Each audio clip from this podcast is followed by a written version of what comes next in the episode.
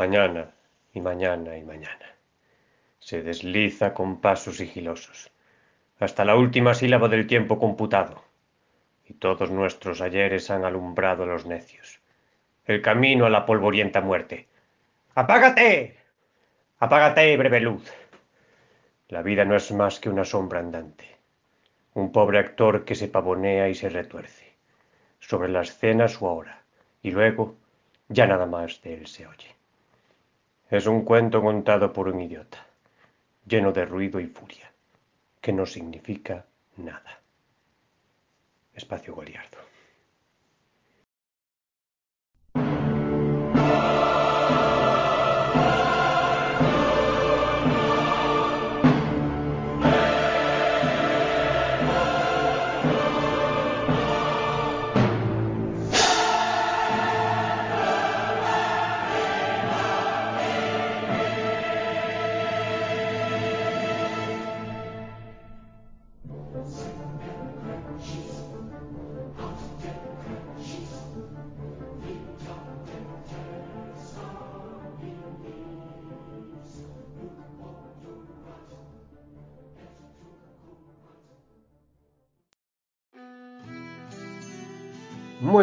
Días y bienvenidos a Espacio Goliardo. Hoy nos encontramos con eh, el burgomaestre, antes conocido tabernero. Muy buenos días, burgomaestre. Muy buenos días, buenas tardes o buenas noches, depende del fuso horario en el que nos estemos escuchando. Yo, como en estos tiempos está muy de moda, soy empleado, alcalde, burgomaestre y también tabernero. Muchas gracias, archipoeta. Muchas gracias a usted.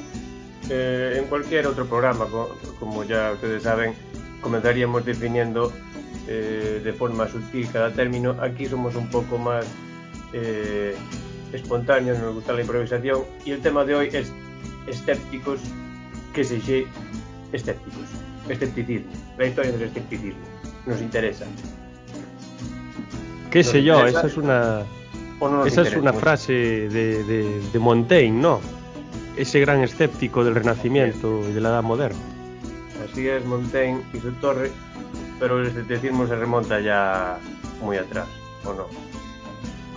El escepticismo se nos dice que nace en la antigua Grecia con Pirrón, que fue un soldado de los ejércitos de Alejandro Magno, allá por hace muchos años, y luego buena acotación se nos dice, se nos dice que este Pirrón no es que inventara el escepticismo, sino que fue influenciado por el contacto que tuvo con los llamados gimnosofistas que vivían en la India y que venían de una tradición milenaria mucho más antigua que la griega.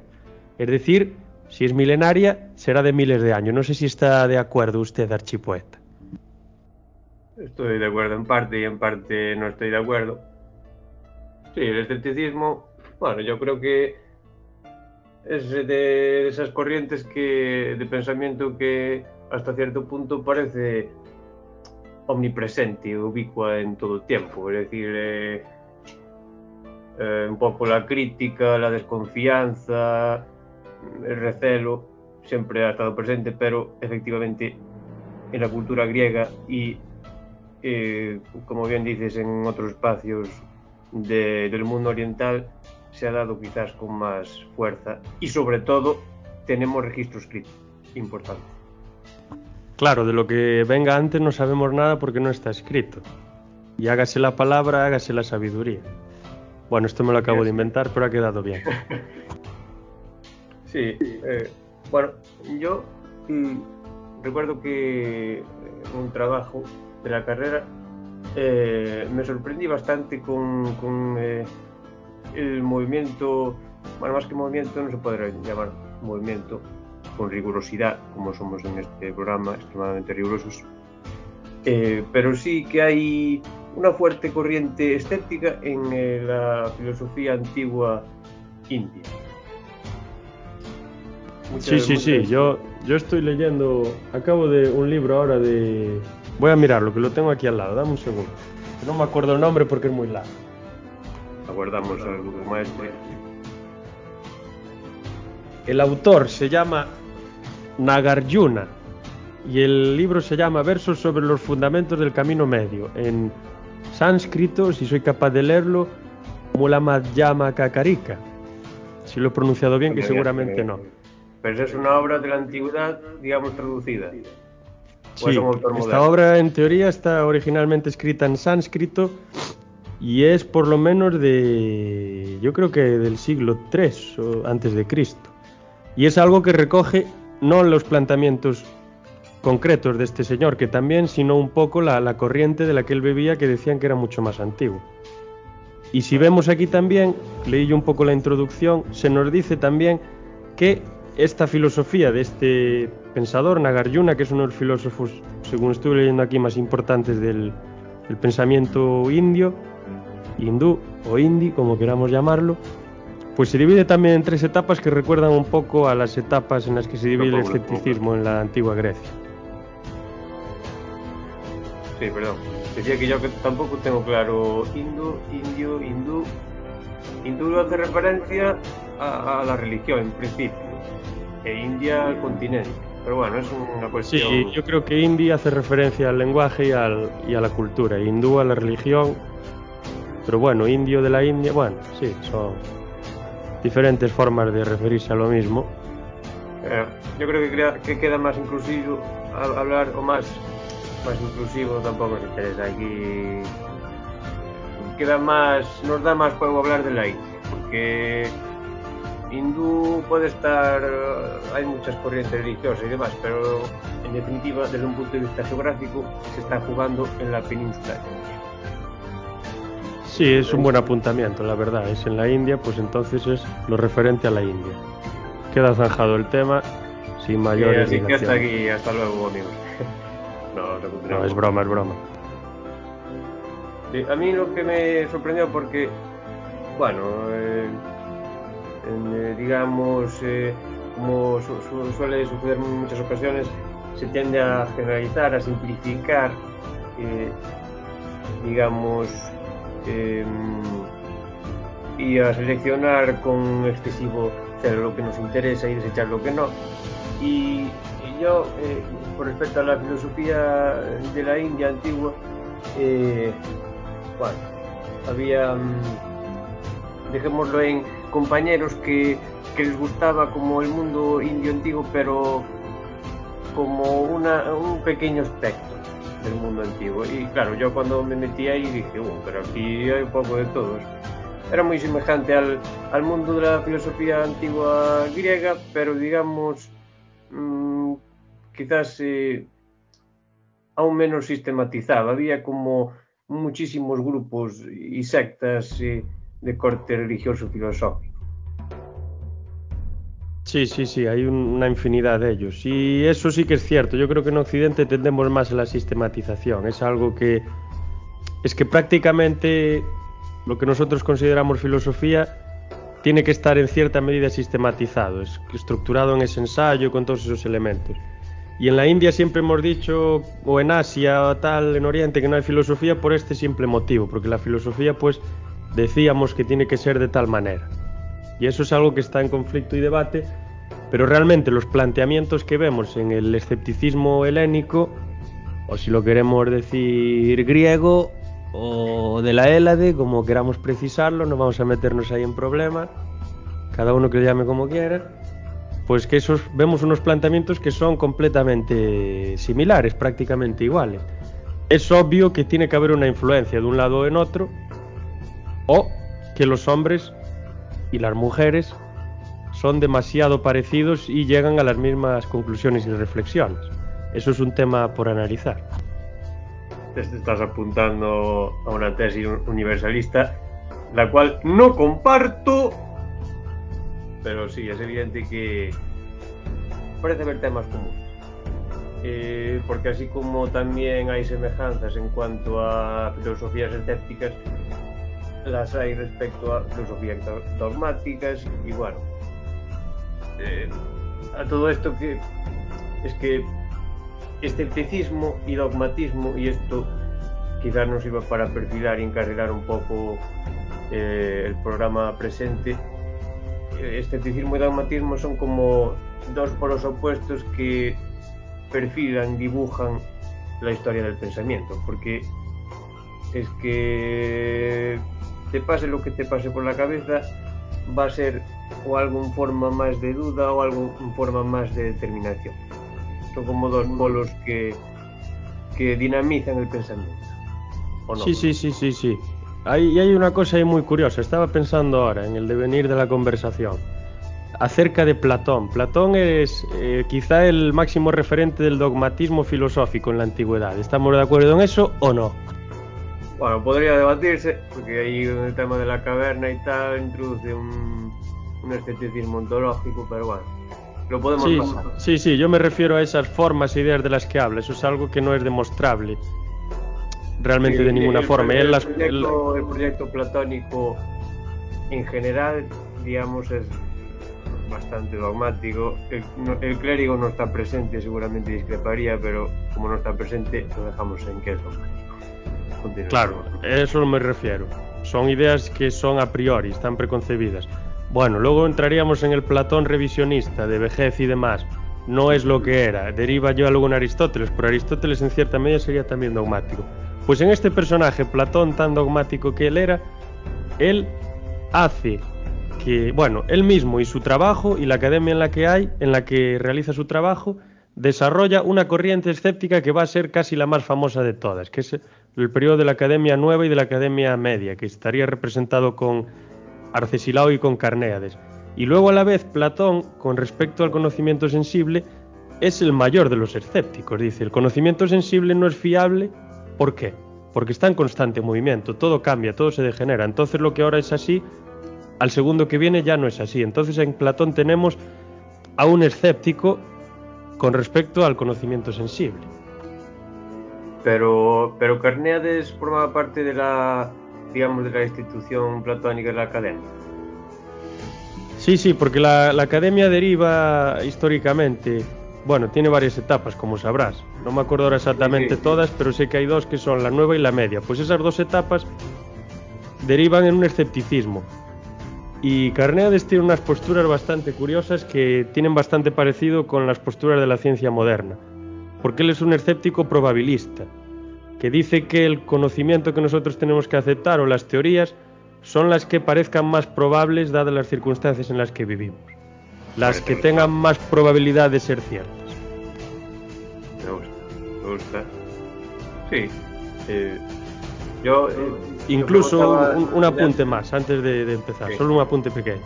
Que él mismo introduce, como William James hará en el siglo XIX, que lo primero que una idea tiene que tener para que nosotros la consideremos como posiblemente verdadera es que no se contradiga con ideas que nosotros aceptamos ya. Y esto lo introduce él mismo también. Y ya, perdón por la interrupción, archipoeta. No, no, perdón, nada, aquí es debate libre. Sí, eso es necesario para mantener, o sea, ahí se demuestra un espíritu de sistema, quiere, quiere coherencia, quiere construir un sistema. Pero yo pensaba que Carneades era un poco un freerunner, que no formaba parte de, la academia. Pero sí es cierto que eh, la academia, bueno, es que es una institución bastante exitosa desde el punto de vista histórico. No sé cuánto fueron eh, em, en términos de años y demás, pero fue muy longevo. Sí, pues mira, voy a mirar aquí cuántos años duró, pero yo creo que unos 500 años los pudo durar bien, ¿eh? Sí, sí. Y creo que, por ejemplo, la, el Liceo de Aristóteles no duró... Mira, pues aquí pone que fue fundada por Platón en el 387 a.C. y que fue clausurada definitivamente por Justiniano en el 529 después de Cristo. Aunque fue destruida durante un tiempo, pone aquí en la Primera Guerra Mitri... Mitrádica, que fue cuando fue esto, cuando se produjo. En torno al 90 y el 85 antes de Cristo. Fue clausurada ese tiempo. luego no sé cuánto- 500 años, ¿no? Sí, sí, es una, unas animaladas. Luego no sé cuánto tiempo estuvo cerrada. Bueno, cerrada, realmente destruida. Y la refundaron en el 410 después de Cristo.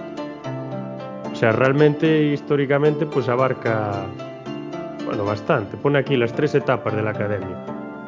La antigua, con Platón, con Espeusipo, Crates de Triasio, Heráclides Póntico, Eudoso de Nido, que era este gran astrónomo, y luego la media, pues Arcesilao, Carnéades, y ya luego en la nueva sería Carnéades y Filón de Larís. Y luego ya como que no desarrollan más etapas, porque no debió de ser tan, tan productiva ni, ni estar tan sistematizada. Curiosa la historia. Un Cicerón que estudió en la, en la academia, sí. punto Cierto, cierto. Eh, sí, la verdad, una de las cosas con más éxito de, de Platón, porque por lo demás, mm, sus intentos de instauración de, de un sistema político ideal, un auténtico fracaso. Pero en este punto, éxito total. Sí, puedes decirse que fue una de las primeras, no voy a decir una universidad, pero yo creo que el modelo de universidad que se introduce en la Edad Media está inspirado directamente en la Academia Platónica, no, creo que venga de, de otra fuente. Con lo cual refuerza mi tesis del oportunismo y de un cierto oportunismo en Platón, porque quizás en otro personaje veríamos un empecinamiento en, pues no me sale y lo intento y lo intento, aunque esté ahí hasta romperme la cabeza. Pero en un Platón, eh, fracaso, creo que va a, una- a la corte de un cierto tirano de, de la Magna Grecia. de Siracusa, de Siracusa, Dion creo que se llamaba. Sí, Creo que va- Eh, vas dos, dos veces. con- reflejado en la carta sí, con el padre y con el hijo, creo que lo intenta y acaba mal las dos veces. Sí, y fracasa y dice, pues nada chicos, hay que montar, hay que montar una academia y bueno, hay que montar una academia porque está dedicada a, un dios academos, según se nos transmite históricamente. Sí, eso efectivamente. Él dijo, no puedo influir como yo quiero en la política, pero puedo influir tratando de educar a, mis seguidores. Es una estrategia realmente, sí. Como lo que hacen muchos políticos, no son capaces de influir, directamente en la política y se meten a programas de radio para retransmitir sus, ideas. No sé saber de quiénes estoy hablando. Importante es influir al final. Influir y no Es la, dejar- la- la tesis esta, ¿cómo se llamaba?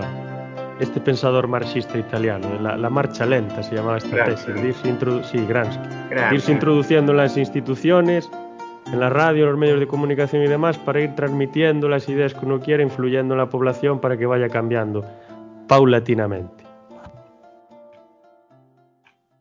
Sí, pues en este aspecto, la verdad. Lo que pasa que como, eh, eh, digamos, la ironía del asunto es que la academia eh, es una institución tan longeva que finalmente el platonismo se acaba diluyendo por completo. De hecho, tesis de y demás. De hecho, lo que decíamos de Carnea desde Antíoco, perdón, de Antíoco no, de Arcesilao, y luego uno de los últimos representantes de la Academia Nueva, que es Antíoco de Ascalón, era un ecléctico que me- mezclaba absolutamente todo. Y aquí tenemos, luego los criticarán mucho, los escépticos puros, vamos a decir, los que no estaban dentro de la academia, que iban un poco por libre, como Mm. Sexto Empírico, que ya era romano, como. Bueno, todos los que andaban por ya Me acuerdo de Sexto Empírico ahora, pero no me salen más nombres, pero sé que hay muchos más. En Esidemo creo que andaba. Pero en Esidemo creo. No, en Esidemo no era de la academia, me parece. Todos estos, pues los criticaban a los de la academia, decían que todo eso del escepticismo que ellos llevaban a cabo, que eran artimañas, que eran excusas para, para tapar de alguna manera los dogmas que ellos defendían. Sí, y contra los, que, sí que- contra los que sí que atacaban duramente los escépticos eran contra los estoicos, que consideraban los más dogmáticos de todos. Sí, es que el estoicismo es dogmático bastante. En principio, ciertas ramas del estoicismo Perdón, perdón.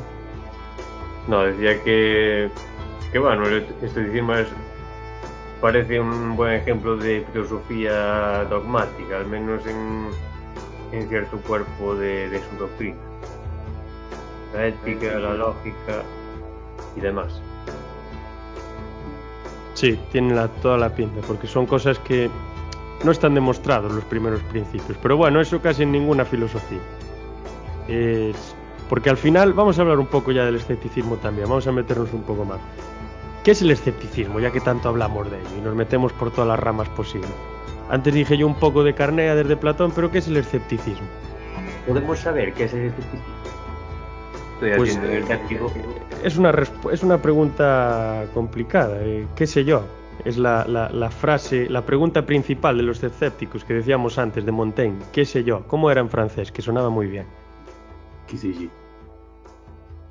Bueno, la, Y- la- la respuesta sencilla, para si, si nos quieren escuchar los oyentes entender rápidamente qué es el escepticismo, digamos que habría dos grandes ramas, dos grandes eh, filamentos de, de- de, bueno, el pensamiento escéptico. Uno es un escepticismo puro, como decías hace un momento, que rechazaría mm, toda posibilidad de conocimiento certero y otro sería un escepticismo más, más moderado, más eh, limitado. Y hay esos dos escepticismos, el académico sería el más extremo, ¿no?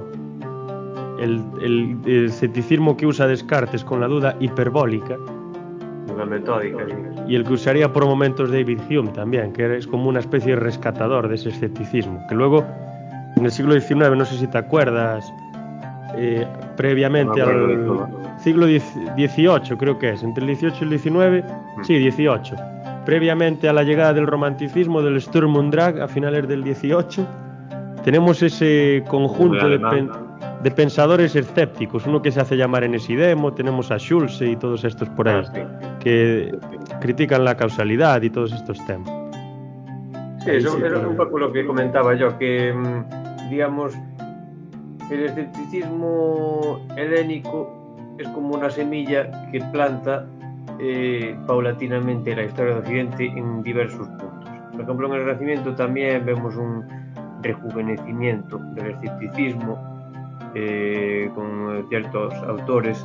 No, sé, no recuerdo bien si Lorenzo Bala defendía aspectos escépticos, había, había otros autores también que, que jugaban un poco. Y bueno, y luego el gran Montaigne.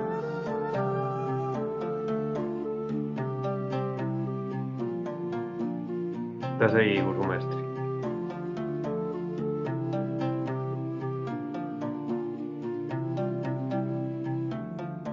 Sí. Burgomaestre, Ah, perdona, estaba el micrófono desactivado. Sí, no sí, nos podemos hemos- fiar de los sentidos. Yo pensé que estaba el color azul y estaba en rojo. Esto es una prueba clara. confundido por, por los datos sensoriales. Lo que quería decir es que había un pensador originario de Tui, del siglo XVI, Ah, correcto, correcto. que era un médico y era un escéptico también, que estudió en París. ¿Cómo era su Y no sé si llegó a coincidir con, con Giordano Bruno. Ahora no me acuerdo, pero Martín no sé qué se llamaba, creo. Sí, sí. Correcto. No sé qué. El Tudé, no me acuerdo bien el nombre. El Tudense, sí. Francisco Sánchez el escéptico. El escéptico, ahí está. El Descartes originario de Tui. Sí, sí. Sí, Autor a anotar, señores. Francisco Sánchez, el escéptico. sí, desconocido completamente. Y de nuevo, eh, hace ejemplo de, de este escepticismo que nace y renace a lo largo de la historia de Occidente y que es tan quizá tan representativo de, la historia del pensamiento occidental, que está muy marcado marginalmente, porque el escepticismo, otro aspecto que, podemos tratar, es la constante marginalidad del- escéptico del escepticismo. Digamos, eh, si hiciéramos una balanza, el, grafo- el gráfico se señalaría de forma positiva a corrientes de tipo dogmático que tratan de determinar y sistematizar frente a concepciones más escépticas que tratan de, de cuestionar. Aunque, por otro lado, se podría decir que el proyecto científico es un proyecto escéptico. Sí, por una parte sí lo es. Y por otra parte creo que eso que dices puede que tenga una razón de ser, que es que el escéptico, si nos fijamos en los escépticos griegos antiguos, la mayoría de ellos, quitando a lo mejor los de la academia, que sí que consideraban que se podía adquirir conocimiento probable, que eso luego lo veremos en pues como dices tú en la ciencia y demás, sí que son un poco destructivos. Quiero decir que no, con ellos no se adquiriría conocimiento a mayores, porque no podemos estar seguros de ese conocimiento, de que sea certero. Entonces quizá está un poco de lado por eso, porque el ser humano tiene esa tendencia a, como a querer ir hacia algo, como a construir y demás. Y a lo mejor sí que está un poco dejado de lado por eso. Sí, porque a ver, yo creo que yo ahí estoy con Nietzsche. El escepticismo es la filosofía más dura que hay. Lo que quiere eh, el hombre, como, como digamos, como, como mm, generalización de, de, del individuo humano, lo que quiere es eh, seguridades, que me digan dónde estoy, quién soy, qué hacemos, en definitiva, que me arreglen un poco la vida. El esteticismo pone todo patas arriba. Es que un escepticismo aplicado a rajatabla te haría dudar hasta de que cuando estás tomando café realmente lo estás tomando. Es, o sea, eso que dices, pondría todo absolutamente patas arriba. Sí, lo que se le critica es que, bueno, se podría autodestruir y tal y cual, pero es que eso forma parte de, del juego escéptico. Claro, ojo, si el escepticismo se autodestruye, se demuestra a sí mismo. Ya. Al final lo que haces es dudar. Yo creo que ahí hay un cierto elemento benéfico en la duda. Quizás, mm, quizás eh, en el caso de la ciencia tiene un elemento importante de escepticismo, pero podría, eh, podría verse también que forma parte de, eso que un Kant llamaba eh, la vía crítica, que es el invento que él hizo para establecer un tercer camino, porque es un poco criticamos, pero luego aceptamos un corpus dogmático hasta volver a criticar y demás. Sería el juego de... Claro, y ahí en la ciencia te encuentras también que es escéptica con respecto a lo que no se experiencia, no se experimenta, pero lo que está experimentado y de lo que se tiene sensación y experiencia, ya no sería tan escéptica. En, el en cambio, en el escepticismo más, más puro, más, bueno, más auténtico, digamos, eh, todo está completamente en duda. Es el, el, principio, la principal diferencia que vería yo entre la ciencia y el escepticismo originario. Sí, sí. pero un poco como con lo que sucede eh, con el anarquismo, por ejemplo. Es una es una, mm, iba a decir ideología, es una, eh, digamos, modo de pensamiento muy maltratado y muy mal entendido, porque realmente, eh, desde un punto de vista histórico, el escepticismo radical, digamos, absoluto es quizás el menos abundante. Abunda mucho más un escepticismo moderado, de tipo, eh, de tipo casi utilitarista. Dudo porque, bueno, me puede resultar beneficioso para replantarme las cosas por algo mejor. Ese tipo de enfoque. Claro, ya tienes a Descartes, por ejemplo. Quiero decir, él, él utiliza la herramienta de la duda. Podemos pensar ingenuamente que utiliza la herramienta de la duda porque realmente consideraba que era la adecuada y que realmente estaba haciendo un ejercicio claro y objetivo de, de reflexión sobre todos los conceptos e ideas que tenía de antemano. Pero realmente utiliza esa, herramienta, yo creo, porque le conviene, porque es útil para echar por tierra o para poner en entredicho todas esas concepciones, esas ideas que venían de el cristianismo, del aristotelismo y demás cosas. Sí, es que ahí Descartes es el maestro, porque es que casi está utilizando como una herramienta el escepticismo como excusa para lo voy a olvidar todo y empezar de nuevo y aquí empiezo yo. Es como si quisiera iniciarlo todo de nuevo. Claro, y ahí Descartes responde a la pregunta de Montaigne, ¿qué sé yo? ¿Y qué dice Descartes que sea?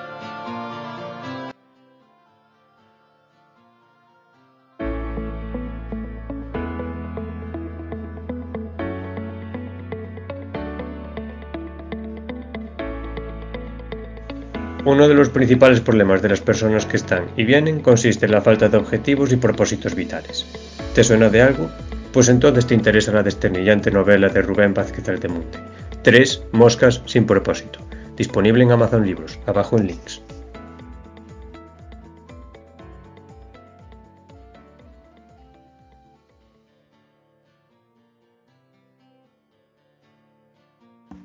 ¿Qué pienso? ¿Qué pienso? Y si pienso, existo. Y ahí es complicado esa ligación, pero bueno, es otro tema del que hablar. Si pienso existo, ¿cómo realmente sé yo que pienso? ¿Cómo sé que yo soy un ser o un ente o una entidad? ¿Cómo sé que existe el yo? Eso Sí, ya es otro tema. replantearlo por dudo. Dudo. Entonces existo.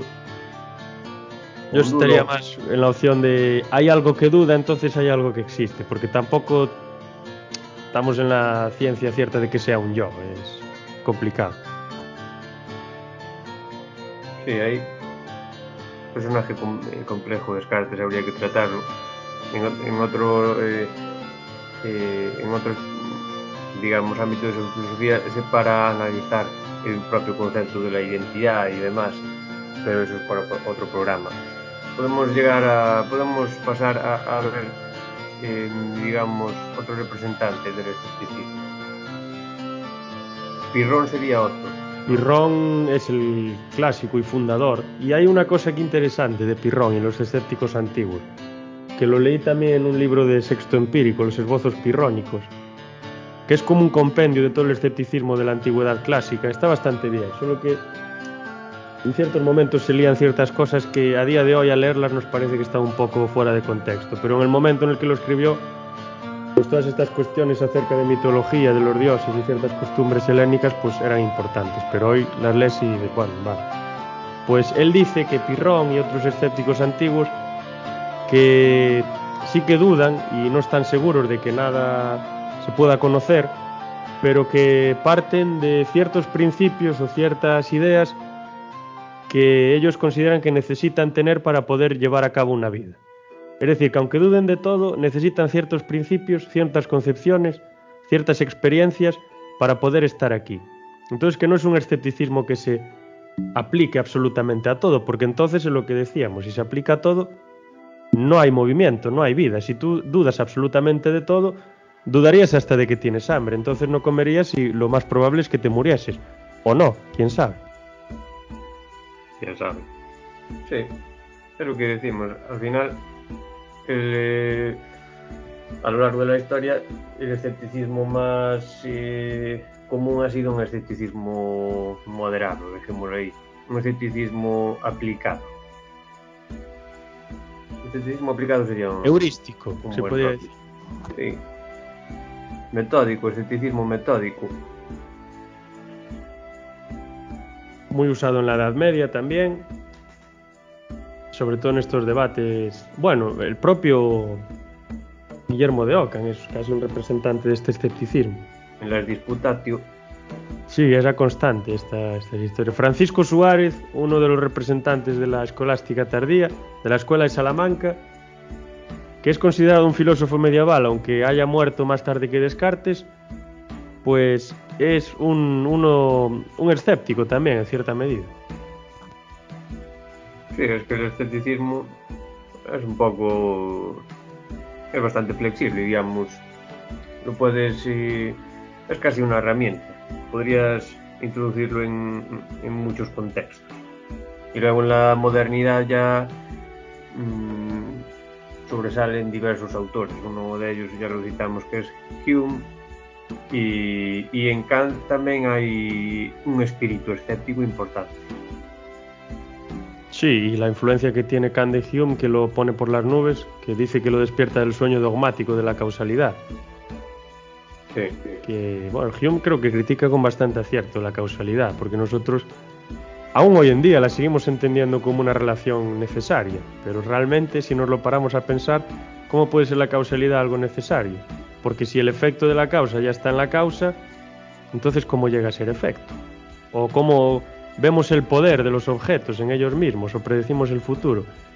Es un tema peliagudo, cuando menos. peliagudo e interesante, sí.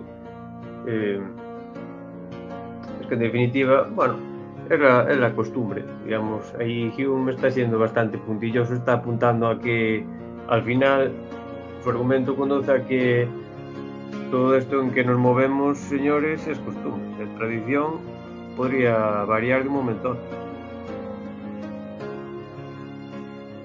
él, él lo decía, ¿no? Si tiro una piedra 100 veces y observo que la piedra cae, ¿cómo tengo la seguridad de que la 101 va a caer también? ¿Qué, qué, qué, garan- qué garantiza eso? No puedes tenerla. De una forma totalmente certera.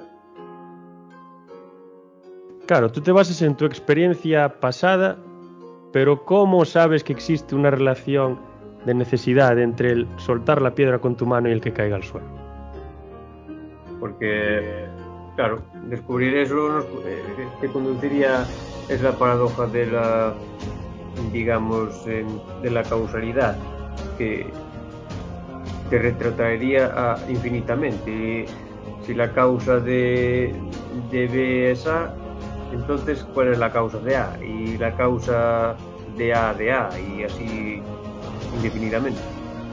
También iría por eso, y no sé si te acuerdas un poco de- del falsacionismo de Popper también, que decía pues que hasta el momento todos los cisnes que se habían visto eran blancos, pero un día un biólogo se pone a mirar a un lago y de repente ve un cisne negro. Entonces, la inducción que estaba realizando antes diciendo todos los cisnes son blancos es falsa, de repente ve un cisne negro y esto podría pasar con la piedra. Todas las piedras que yo tiro se caen, hasta que no se caigan. Claro, es una cuestión de costumbre, nos conviene generalizar, fijar ciertos términos, ciertos marcos, y lo hacemos así, pero podría variar. Y aquí yo creo que Kant entra en rescate y postula una cosa que, bueno, me parece bastante razonable, porque él lo dice así de claro en, la, en la crítica de la, de la razón pura. Dice algo así como que, mm, bueno, es que del escepticismo no podemos salir, señores. Pero, bueno, como vamos a jugar, el escepticismo no me, no me proporciona nada, un escepticismo puro no me proporciona nada, un dogmatismo total tampoco, por tanto, bueno, si queremos hacer algo, podemos ir por una vía intermedia que es eso del criticismo, que da un Sí, poco una- cancha a la ciencia. Una de cal y otra de arena, como se suele decir. Sí. Y como se decía, él decía de la cosa en sí, sin ella no puedo entrar y con ella no puedo salir. Del escepticismo podemos decir que sin él no podemos entrar y sin él no podemos salir. Ahí lo dejo.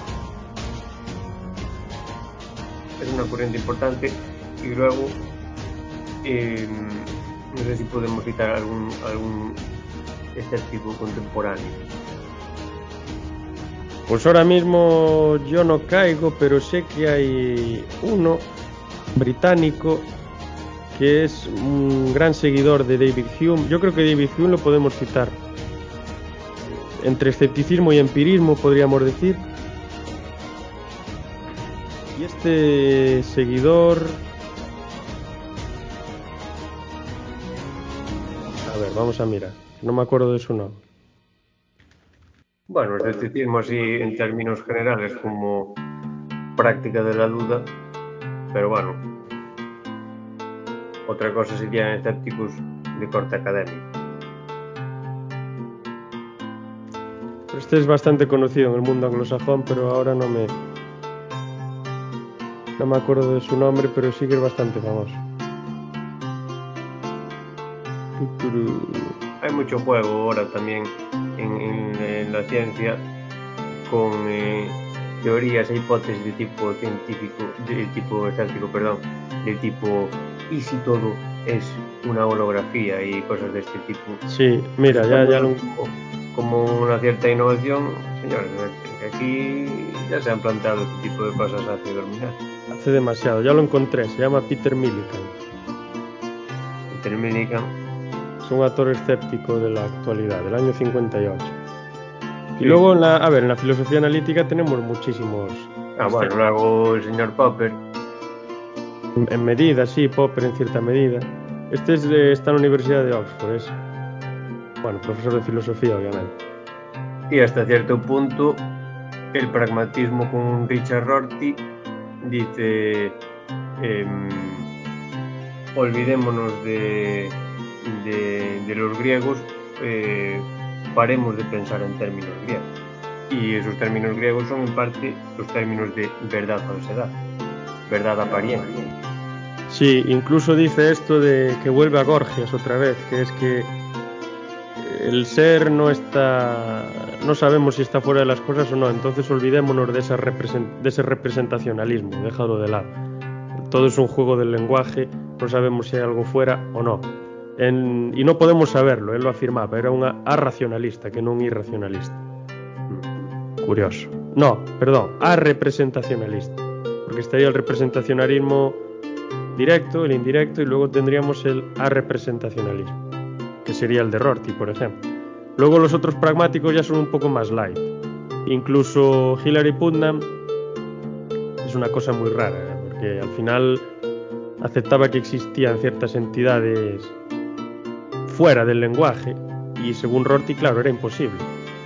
Porque si cómo somos capaces de transmitir, es decir, yo cómo puedo hacer que un papel sea un papel con palabras, si la naturaleza del papel y de las palabras para decir papel no tienen nada que ver.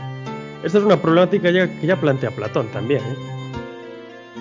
Sí, un poco el salto lenguaje-mundo es, eso, de cómo puedo pretender que lo que está fuera de mi mente está en mi mente a través de palabras.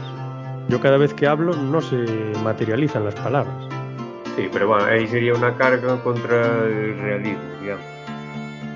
Sí, claro, pero al final eso es una crítica también al conocimiento del exterior. ¿Cómo puedo conocer el exterior si lo que yo me represento no tengo certeza de que sea lo que está ahí fuera? Porque la naturaleza de lo que yo utilizo no tiene nada que ver con la naturaleza de lo que supuestamente está ahí fuera. Es lapidador. Sí. Eh, eh, es complicado en, el sentido de que eh, podría, podría montarse una cultura escéptica y funcionar. Esa es mi pregunta.